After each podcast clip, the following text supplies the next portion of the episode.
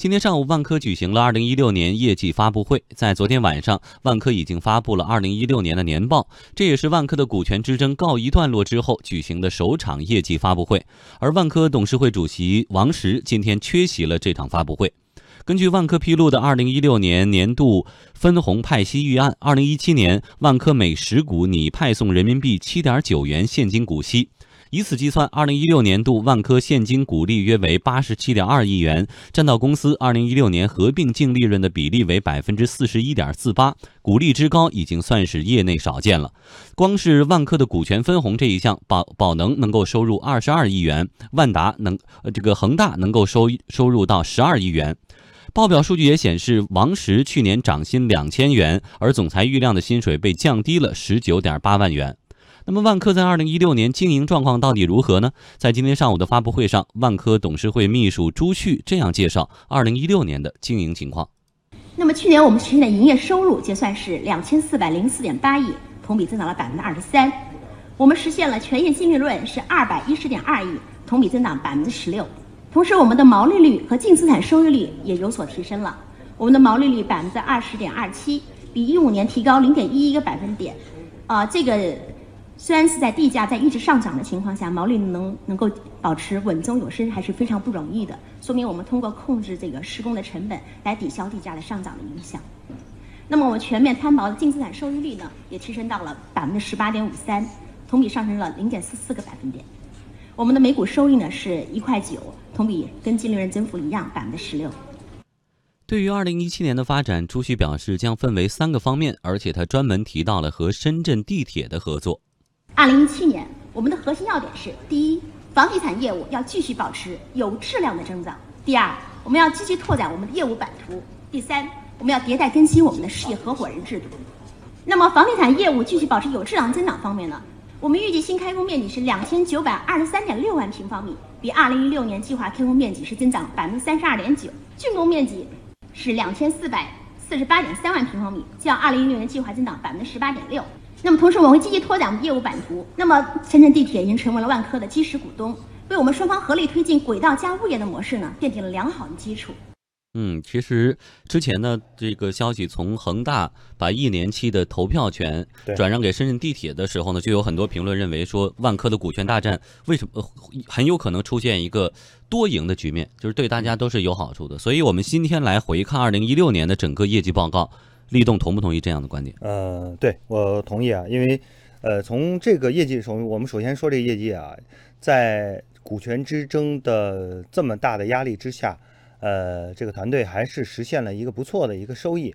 我觉得，呃，可以说，呃，从公司本身的这个质地的角度来说，它万科确实是一家，呃，很优秀的一家地产公司，因为你内有这个股权之争。外有整个房地产市场啊，呃，形势并不是特别乐观的这样的一个外部的这个环境因素。那么我们知道，这个万科实际上它在三四线城市布局的一些地产项目，也是受到一个啊高库存啊，呃，地产这个价格下降啊这样的一些影响。啊，就在这么一个背景之下呢，它还是实现了一个不错的收益。呃，我觉得这个是说明公司还不错的。另外一个。呃，比较有意思的现象就是它的这个分红加大了，呃，这个是呃作为万科的投资者来说的话，是呃对投资者抛去了一个比较好的呃带去了一个比较好的一个礼物，算是一个大礼包啊，因为毕竟在过去的很多年中，万科的这种分红还是不太理想的啊，就是你挣了钱，然后不断的在只是呃用于扩大。呃，并没有给投资者带来太多真实的这种价值增长。那从今年的这个数据中能够看出来。那另外呢，你刚才讲到的这个恒大把它的投票权呃交给了深铁，那么可以预计，呃，对于万科现有的这个不管是董事会还是它的这个管理团队，呃，确实是一个非常有利的一个信息。嗯啊，呃，对于未来公司的这种持续稳健经营是有好处的，对于稳定投资者的预期是有好处的。嗯，包括万科刚才也提到了与这个深圳地铁的合作，无论在物业啊还是其他的方面，那这些合作在业务层面上的开展，立栋认为会有哪些？呃，我觉得它的这种轨道加物业的这种模式，其实是非常有看点，或者说非常有潜力的。我可以拿出一个类似的一个比较啊，就是像港铁。呃，港铁呢，它的业绩非常好，而这个很好的业绩背后是什么呢？是它的轨道加它的物业，就是在每一个地铁站，呃，周边布局，呃，自有的或者说是紧密合作的这种商业地产，呃，能够带来非常大的一个收益。嗯，比如说在地铁里面，你如果布局了一些呃些餐饮啊，或者说是一些零售，那么呃。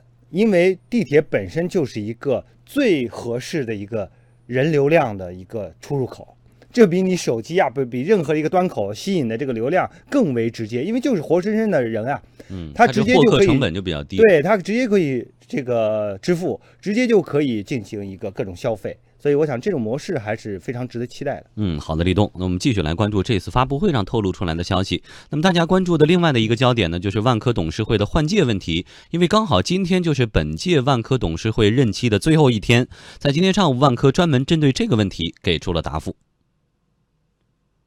大家今天过来，除了关注我们业绩以外，可能还有很重要的问题，就是关关于万科董事会什么时候换届的问题。那么我在这里呢，统一答复如下：第一。换届方案我们正在积极的酝酿之中，一旦成熟将立即启动换届。第二，根据公司法第四十五条，董事任期届满未及时改选，在改选区的董事就任前，原董事应当依照法律、行政法规和公司章程的规定履行董事职务。本届董事会在改选前继续履职。是董事确保公司正常经营、对股东负责任的表现。董事会依法履职所做出的决议合法有效。哎，相信这段话呢，很多人都在竖着耳朵听哈。但是这样的答复显然没有让在场的股东和媒体满意，所以在问答环节开始之后，很多人就针对董事会换届的问题提问了。在董事会秘书朱旭回答完问题之后呢，总裁郁亮也针对这个问题表达了自己的观点。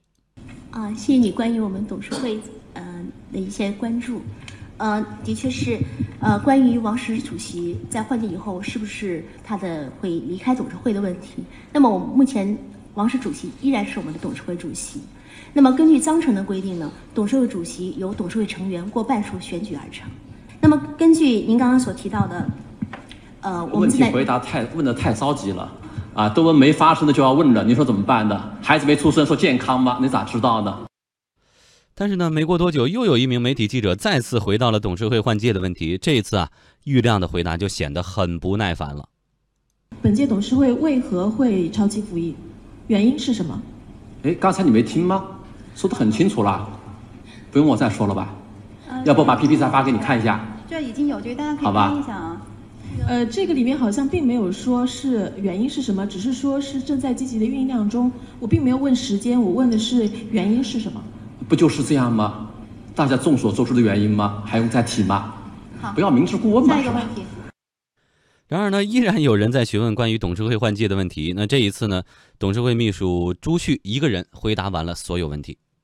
呃，这次的董事会延期是不是因为恒大手中的股票是没现在还没有董事会的提名权，是要等到他的董事会提名权确定了之后，我们才会去进行董事会的改选。其实今天也是第三位呃媒体的朋友问类似的问题了，就是董事会为什么换届，为什么延期换届？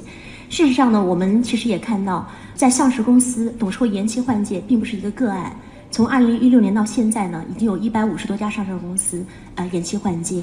那么延期换届它并不是一个精确的时间点。那么由于我们的换届方案正在酝酿之中，一旦时机成熟，我们会立即启动的。您刚提到的恒大的这个提名权的问题，那么我们看到根据公告啊，它的提名权和表决权已经是在一年之内委托给深圳地铁进行行使了。啊，那您又提到第三个问题是关于恒大与地铁的合作是不是会稀释到万科和地铁的合作的一个权益的问题？那么事实上，我们未来跟地铁的合作，就好像玉总刚刚说的，都要遵循市场化的原则来进行的。嗯，确实呢，现场几次三番关于这个董事会换届的提问，呃，郁亮本人也显得很不耐烦。但是呢，这是情绪上的表达啊。但是最后从内容上也并没有给出一个具体的时间表或者解释一下具体的原因，只说这还用我说吗？你们不知道吗？刚才我的回答你们没有听到吗？所以这种这个换届到底会延迟多久？它这个超期服役会有多长时间？对这个，我觉得首先从法理上来说的话，它并没有违反公司法，因为公司法确实，呃，有相应的规定啊。你在这个没有明确的这个呃换届，就是各方的投票权还没有定下来，然后你的方案没有成熟拿出来之前呢，你原有的董事会成员继续要履职。因为最重要的一点是，你不管是呃哪种方案，你。呃，要考虑到所有股东的权益，也就是公司价值的一个最大化。所以讲，呃，可能现有的这个董事会啊，并没有急于把这个时间表拿出来，也是基于这样的一个考虑啊，内外部的压力都是存在的。所以想，这个也是可以理解的。但是，呃，当然从投资者的角度来说，确实更清晰的去了解到公司的运营的一个状况。包括你董事会，呃，因为大家都很关心啊，呃，因为新的股东不断的在进来嘛，然后你不可能还是按照原有的这个那些人在决定公司的未来，所以我想，呃，你不管是进来的人和原有的董事会之间，他是利益是一致的，还是说他利益已经发生了分歧等等，但是你仍然是需要给投资者一个明确的预期，这是非常重要的，所以讲这也是能够理解说。呃，记者提问，实际上记者背后他也是代表了背后的大量的中小股东，因为他们中小股东是并没有直接的影响力去影响到那些人选的，也没有直接对话的机会，只有大股东能够影响到。所以我想，呃，作为公司的不管是郁亮也好，其他的一些呃现有的高管、董事会成员也好，其实应该能够理解。呃，大家的这种呃着急去去这种关注，应该予以一个积极的回应。当然了，这样的一个压力本身对于董事会换届，确实也会起到一个促进的作用啊。你可能原来的时间表可能是呃相对慢一些，那现在会要加进加快这个速度了。呃，但是不管怎么样，还是刚才那句话，你在虽然没有违法，虽然没有明确的违反公司法，但是毕竟中小股东也好，其他的利益相关人。需要得到一个更清晰的回答，来帮助他们，呃呃，是这个更理性的调整他的预期，因为对于公司来说，是不是价值最大化，这才是最重要的。嗯，刚才立栋也提到了预期哈，所以您预测这个确定之后的董事会的构成可能会是什么样的？呃。这个那就现有的这些股东，尤其像你看，像恒大已经交给沈铁了，那沈铁本身就是作为一个呃，目前来看的话，单一股东中最大的，那其他的各方都会各派一些人员，但是我想，呃，有一点是明确的。呃，从公司的整个运营来说的话，不会发生太大的剧烈的变化，因为这些股东之间的利益基本还是一致的，相应会有默契的。对，和之前的那个呃股东呃进来的那家股东还是不太一样的。所以讲，呃，我个人还是比较比较乐观的，就是呃，不管怎么样，可能从王石个人的角度来说，呃，多少会有一些变化。